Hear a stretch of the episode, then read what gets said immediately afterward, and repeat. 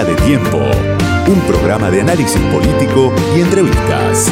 Una mirada propia. Fuera de tiempo. Con Diego Genú. Hasta la medianoche. En Radio con Voz 899.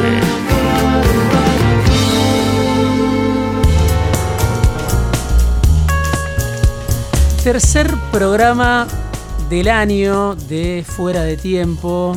Eh, estamos iniciando en este momento con las conversaciones que elegimos para empezar el año, conversaciones más largas de lo que son habitualmente en este espacio. Y hoy quiero charlar con Graciela Dragisevich, que es la presidenta de la Asociación Mutual Sentimiento, que bueno, es una asociación que tiene una historia larga, de más de dos décadas, y que está situada en un lugar estratégico de la capital federal de la Ciudad Autónoma de Buenos Aires, en el corazón de Chacarita. Está la Mutual Sentimiento, en el marco de la cual se desarrollan un montón de actividades de las que vamos a charlar esta noche. Gracias, Graciela, por haber venido a charlar conmigo en Fuera de Tiempo. Gracias a vos, Diego. La verdad que para mí es, este, no sé, es bárbaro estar con vos acá. Es muy lindo estar con vos acá, porque creo que también nos une como una historia en común a pesar de la diferencia de generaciones. Sí, nos unen muchas cosas.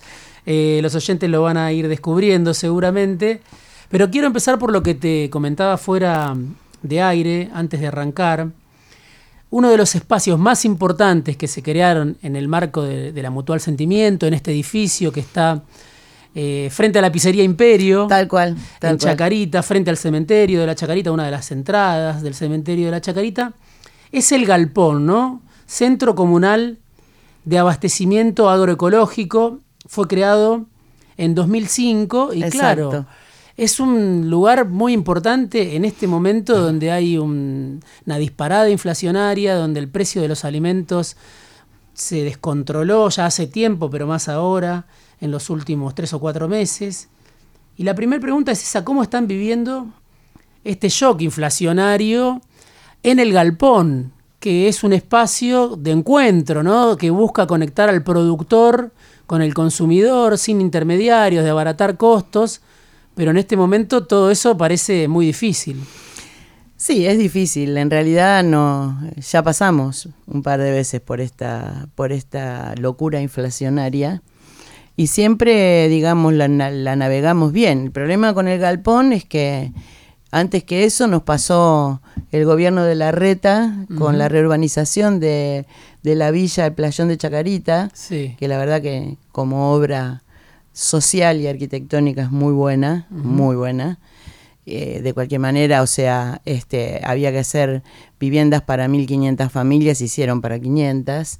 Pero bueno. Estamos hablando de la zona de Fraga. Estamos hablando exactamente de la parte de Triunvirato, la avenida Triunvirato, la nueva, este, y es todo Villa Fraga o Playón de Chacarita, que ahora tiene toda vivienda nueva y abrieron Triunvirato y abrieron un montón de calles laterales.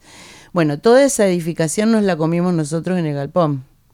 Y de muy mala manera. Es decir, no cuidaban para nada, a pesar de que teníamos convenios firmados con anterioridad y todo, nos cruzaban unas gigantescas máquinas cuando la gente eh, quería ir, con los consumidores querían ir o cuando los productores bajaban la mercadería, se la llenaban de portland, de tierra, era una fue una cosa espantosa durante toda la construcción que no era este, solo porque se estaba construyendo, sino que era con mala leche.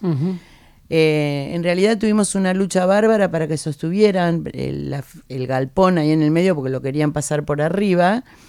Estuvimos muchos meses en la calle con este, peleando en la legislatura y todo hasta que conseguimos que el galpón no solo figurara, sino que figurara en la ley de reurbanización después de mucha lucha, pero entonces fueron por otro lado, digamos. Sí, no lo eh, podían por el lado legal, fueron por el, bueno, movámoslo, hagámosle de todo a ver si desaparecen. Es un espacio que, claro, tiene eh, casi 25 años. Claro, la Mutual tiene 25 años, exactamente. Y el Galpón va a cumplir 20 años. Fue entregada por el gobierno de, de Menem en los últimos días. Del, sí, el gobierno del turco. Sí. Les pido por favor que las manos las mantengamos arriba de la mesa, que no seamos yetatores, que no... A ver, si hay una ruda, está bien, pero no, sí, nos la dio él. el, edificio, porque el edificio, nosotros habíamos, somos sobrevivientes de la dictadura militar, en general expresas y expresos políticos de la última dictadura. Entonces habíamos armado una mutual, que se llamaba Mutual Sentimiento, pero no teníamos sede. Entonces, como el presi decía todos los días, a dos meses antes de irse, porque yo fui preso político, nosotros le escribimos una carta diciéndole, al igual que usted, señor presidente, es verdad que había sido preso político, eh, al igual que usted, somos presos políticos, no tenemos sede, nos tiramos el lance, nunca pensamos, nos recibió a los 20 días. Nos recibió por cuarenta y pico de minutos el Cora Chicoan y nos dio el edificio. Ese dato es muy importante, eh, además de que yo no lo conocía y recién ahora lo, conocí cuando estaba preparando la entrevista para charlar con Graciela Dragisevich justamente porque muchos gobiernos que vinieron después pretendieron desconocer muchos ese no, todos, todos, todos, los gobiernos, sí, sí, tal eh, ese acto de legitimidad, de legalidad decidido por el gobierno de Menem, al cual tanto se reivindica. Pero quiero volver al tema alimentos. sí. Eh, bueno, después, después del trueque, nosotros fuimos la sede más grande de trueque de capital. Sí. Teníamos cinco pisos, eran alrededor de cinco mil trocadores y trocadoras, lo que nos hizo muy famosos, no solo acá en, la, en el país, sino que venían de afuera a, ver, de Alemania. Es más, nos hicieron viajar varias veces a Europa a explicarles, pagándonos todo, a explicarles cómo hacíamos el trueque, porque se venía eh, la debacle de, Europa también, digamos. Ellos lo sabían y estaban interesados en qué era el trueque. Y cuando la gente hacía cola afuera para ingresar al trueque, este, bueno, estaban, estábamos abajo de la lluvia, frío, calor, lo que fuera, estábamos ahí. Y un día pasó una CEO de, de, una empresa este, de ferrocarriles, América Latina Logística, creo que se llamaba, eh, y vio todo eso y preguntó, porque había salido en el canal 9 una nota. Y le dieron mi celular y me dijeron, me dijo, vení yo me llamo igual que vos, si me está escuchando en algún momento todavía seguimos agradeciendo. Era una contadora, me llamó a hablar con ella. Yo fui con otro compañero porque pensé que era una trampa, no podía ser tanta bondad. Y nos dijo, no, estoy viendo toda la gente a la intemperie y les voy a dar este galpón. ¿Qué es el galpón? Nos lo dio una multinacional. Y a pesar de todos los pesares, yo siempre digo, las organizaciones sociales, además de ser autogestivas, independientes, autónomas, no tenemos que tener prejuicios y tenemos que pedirle a todo el mundo. Al gobierno de mi ley también le vamos a pedir.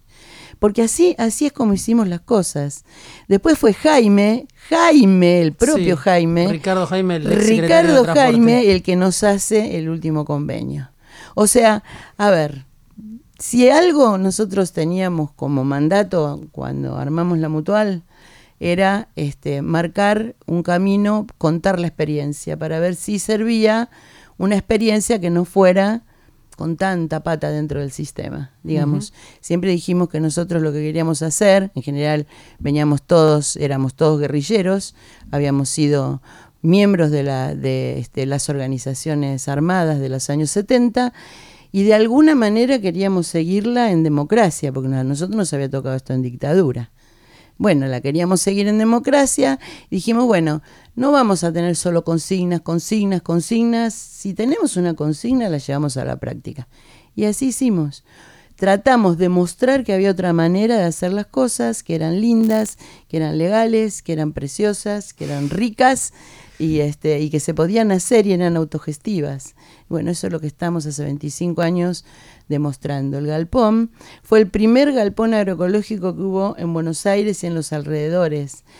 De allí somos orgullosos y a pesar de que nadie lo reconozca y no queremos que nos lo reconozcan porque no vamos por, este, por las medallas ni por ninguna de esas cosas, nunca nos interesó pero fuimos realmente marcando un eje y una diferencia ahora Imagínense que esto estamos hablando casi hace 20 años atrás, nadie hablaba de agroecología, de orgánico, de agrotóxicos, de, de, la soja transgénica y del glifosato.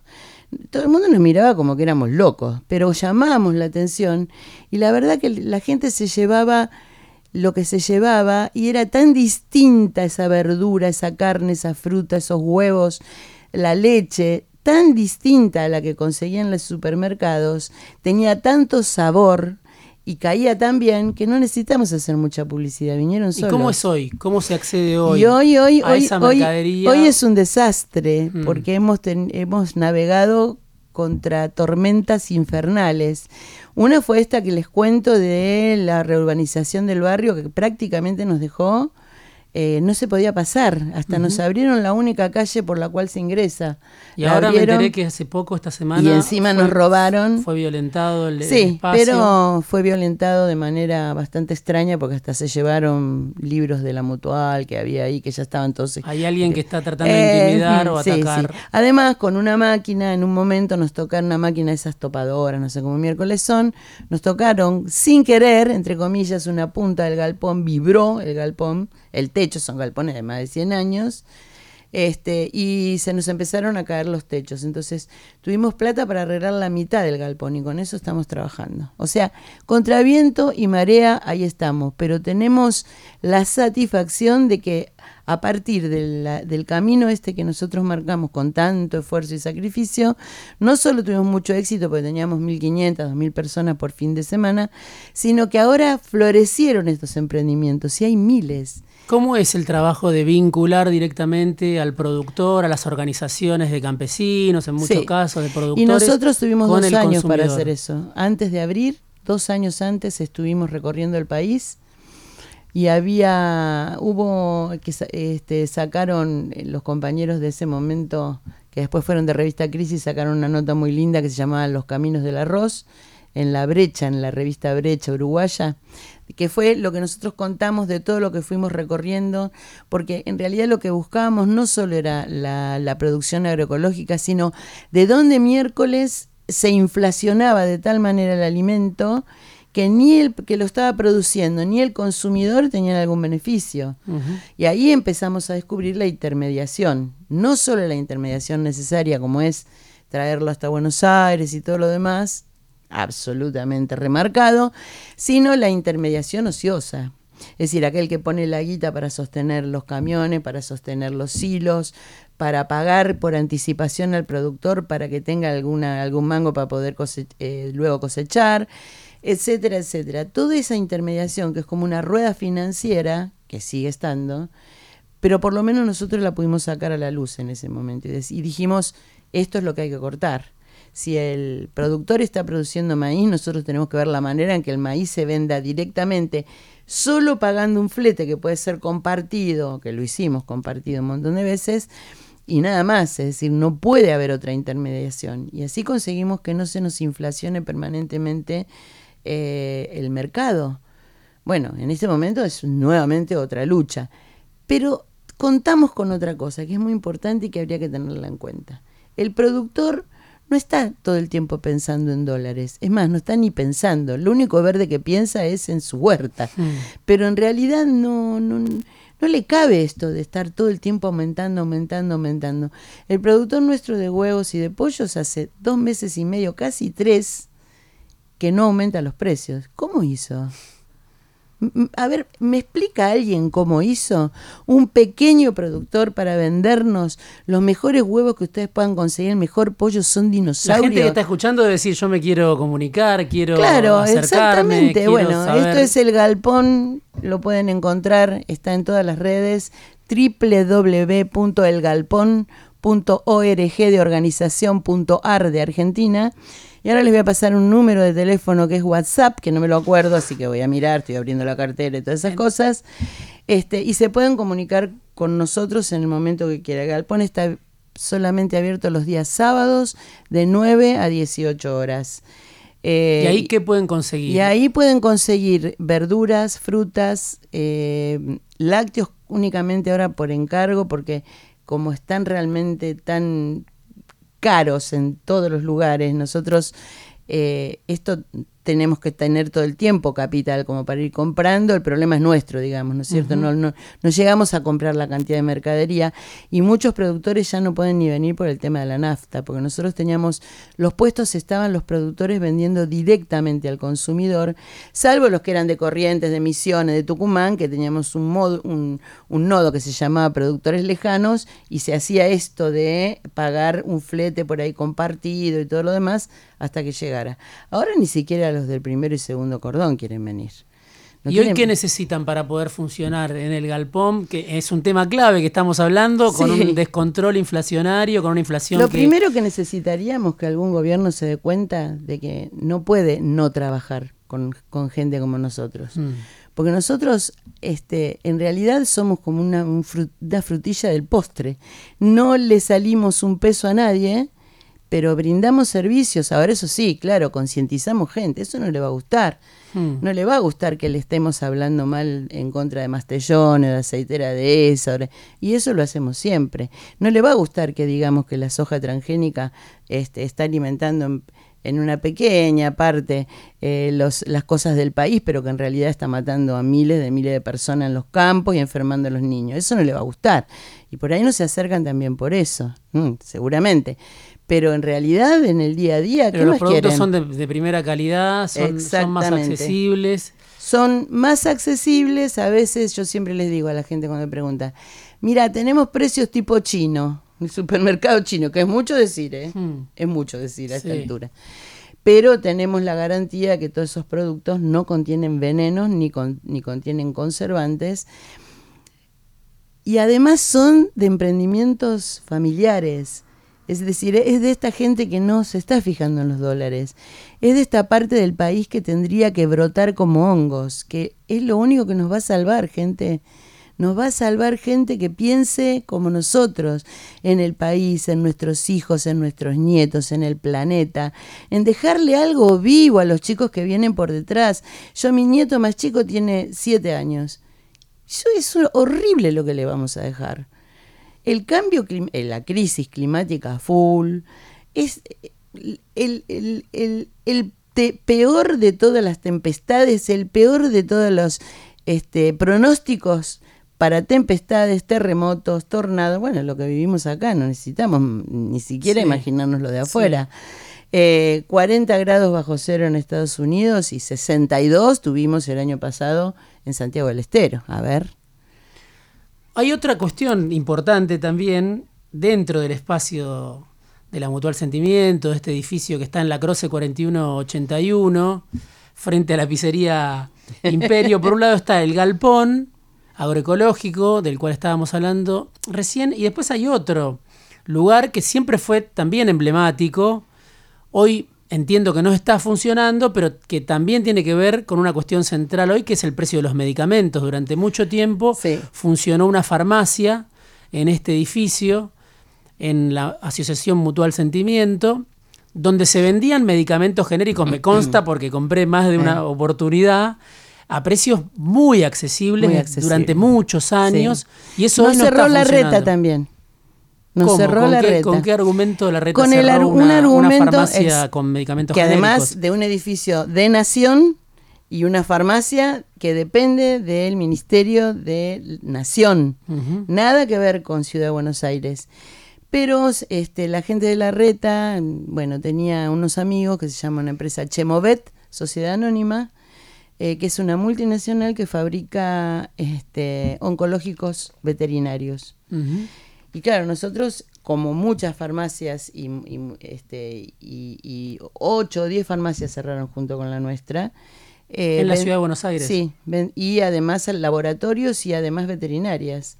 Salió Romero, el médico, famoso médico Romero, salió a, eh, planteó todo el problema a Alberto Fernández y Alberto Fernández sacó un decreto de necesidad y urgencia diciendo que las farmacias podíamos vender medicamentos de, de, humanos para animales de compañía sin ningún problema, porque nos, nos hicieron juicios penales. Mm. En el medio de esos juicios penales se nota que tenía muy buena relación con el gobierno de la ciudad y fue la agencia de control a exigirnos que nosotros eh, habilitáramos la farmacia en ciudad. Pero no es posible porque nuestra farmacia tiene 23 años. Y en esa época ni siquiera había comunas. Es decir, ni siquiera estaba ni, ni, el organismo de control este, no había nada. Entonces, nadie sabe ni cómo habilitarlo. Entonces, lo que no los quiero cansar. de resultas es que no habíamos logrado hasta que se terminó el Ministerio de Salud y pasó a Secretaría y después ahora parece que de nuevo Ministerio de Salud, pero es, es, todo un tembladeral ahí adentro, no pudimos todavía retomar el tema, no la pudimos abrir por este órgano de control de la ciudad. De cualquier manera, digo, esto también se va, nosotros estamos presentando amparo ahora para varias cosas, para estos robos que estamos recibiendo, para el tema de la farmacia, estamos haciendo un amparo que no sé qué éxito no podrá tener porque, bueno, la justicia del, de la ciudad sabemos a quién responde. O no sabemos. o sea que ustedes ofrecen, eh, ofrecían medicamentos genéricos eh, a precios eh, muy accesibles. Sí, a veces 600% más barato son medicamentos legales. Es decir, que, que salen de laboratorios, que tienen registro, que tienen está, hasta el último detalle estaba anotado. Simplemente no les gustó a esta empresa, no le gustó que nosotros vendiéramos esos medicamentos 600% más barato que lo que lo vendían ellos. A ver, ¿qué quiero decir con 600%? Les doy un ejemplo.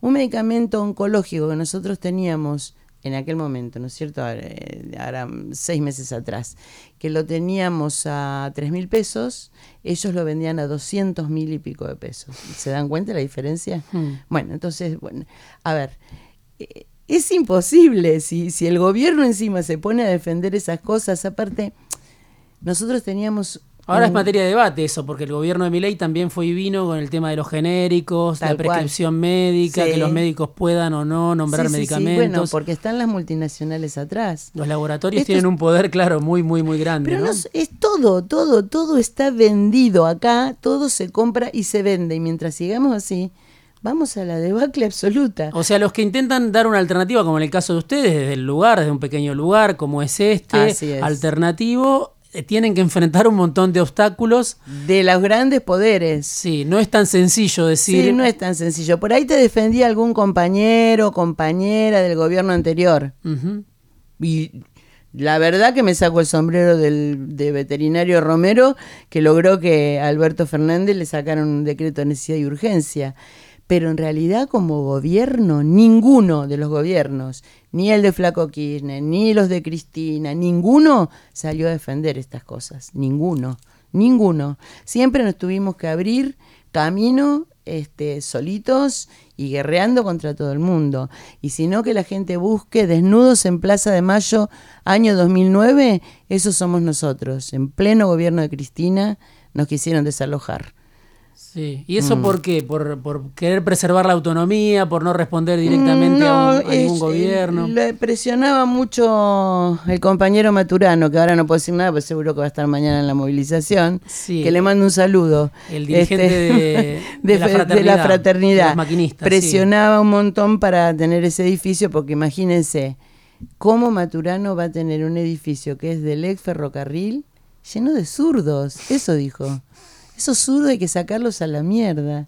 Bueno, intentaron, no lo lograron, pero bueno, ahí estamos. Mm. Este, y el que nos cubría, el que nos cubría todo el, todo el tema que estábamos haciendo de desnudo y tomar era Dieguito Iglesia, el que estaba acá hace un rato, nos conoce por eso, porque se divirtió bastante con nosotros.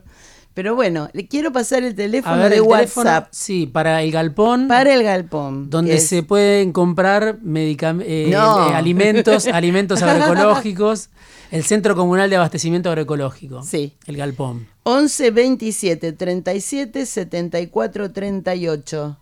11 27 37 7438. Ahí, este, si ustedes piden, nosotros lo subimos a un listado de WhatsApp que es Consumidores del Galpón.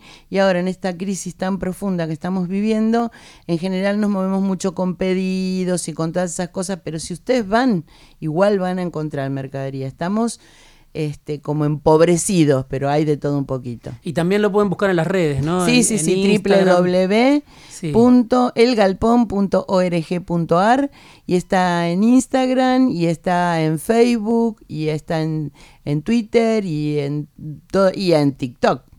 Búsquennos en TikTok. Tenemos un vivero hermoso que estamos ahora por inaugurar. este, y bueno, con plantitas que no van a encontrar casi en ningún lugar porque nos estamos especializando en nativas. Nativas porque las nativas arman corredores de polinizadores, que es lo que está faltando en el mundo. Y entonces los polinizadores de acá, de esta región, necesitan esas plantas nativas porque son las que más conocen. Entonces se llena de polinizadores y es muy lindo ir a verlo y está abierto al público, lo pueden pasar a ver, van a encontrar un corredor de nativas realmente hermoso. Este, no necesitan gastar un solo centavo, pueden ir a vernos. es en, La, en la Croce 4181, bueno, en el corazón de Chacarita, ¿no? Esto es Avenida Triunvirato, o sea, es a la vuelta. Mm. Avenida Triunvirato del 2400 está eh, el vivero y la huerta nuestra. Esa es la otra entrada, sería. Que es la otra entrada. Pero si van por el galpón, que ahora el empedrado ese se llama Mercedes Sosa, al fondo de la calle Mercedes Sosa, porque pusieron eh, números en toda la calle Mercedes Sosa, pero a nosotros no nos dieron número. Pero es bueno, el galpón cierra esa calle, o sea que no hay posibilidades. Y de ahí también tenemos un caminito que nos costó bastante discusión que, que nos lo dieran, pero tenemos un caminito para llegar por adentro hasta la huerta. Estoy hablando con Graciela Dragrisevich, que es la presidenta de la Mutual Sentimiento, me está contando todo lo que vienen haciendo hace muchos años, las dificultades que tienen, pero para ofrecer al público alimentos a precio accesible en medio de un shock inflacionario como el que estamos viviendo, las dificultades que tienen también para poder reabrir la farmacia que funcionó durante mucho tiempo en ese lugar donde vendían medicamentos 600%, 600 más barato que lo que pueden llegar a comprar en algunas farmacias o en alguna cadena de farmacias.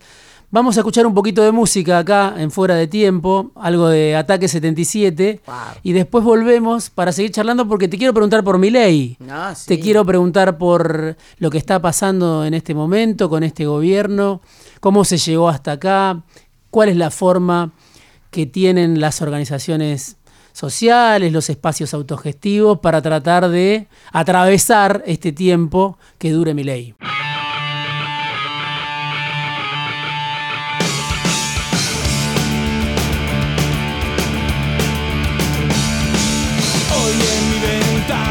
El sol, mi corazón se pone triste contemplando la ciudad, porque te vas como cada noche desperté pensando en vos y en mi reloj las horas no terminan más porque te vas. Todas las promesas de mi amor serán contigo, lo olvidarás, lo olvidarás. Y en una estación te lloraré igual que un niño porque te vas te vas.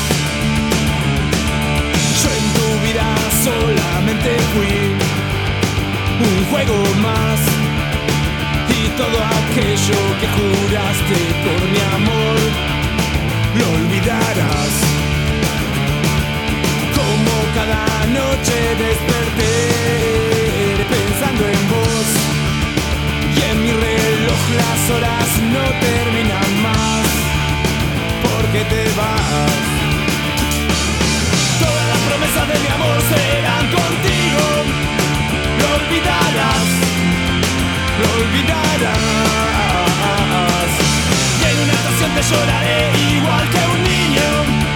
Porque te vas, porque te vas.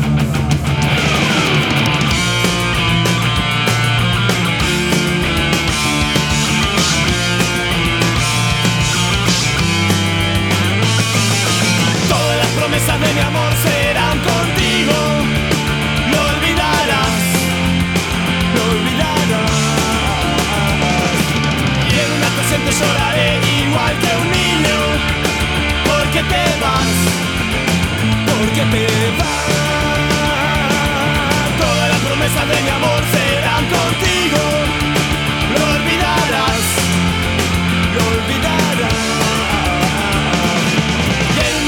lloraré igual que un niño, porque te vas, porque te vas, porque te vas, porque te vas, porque te vas.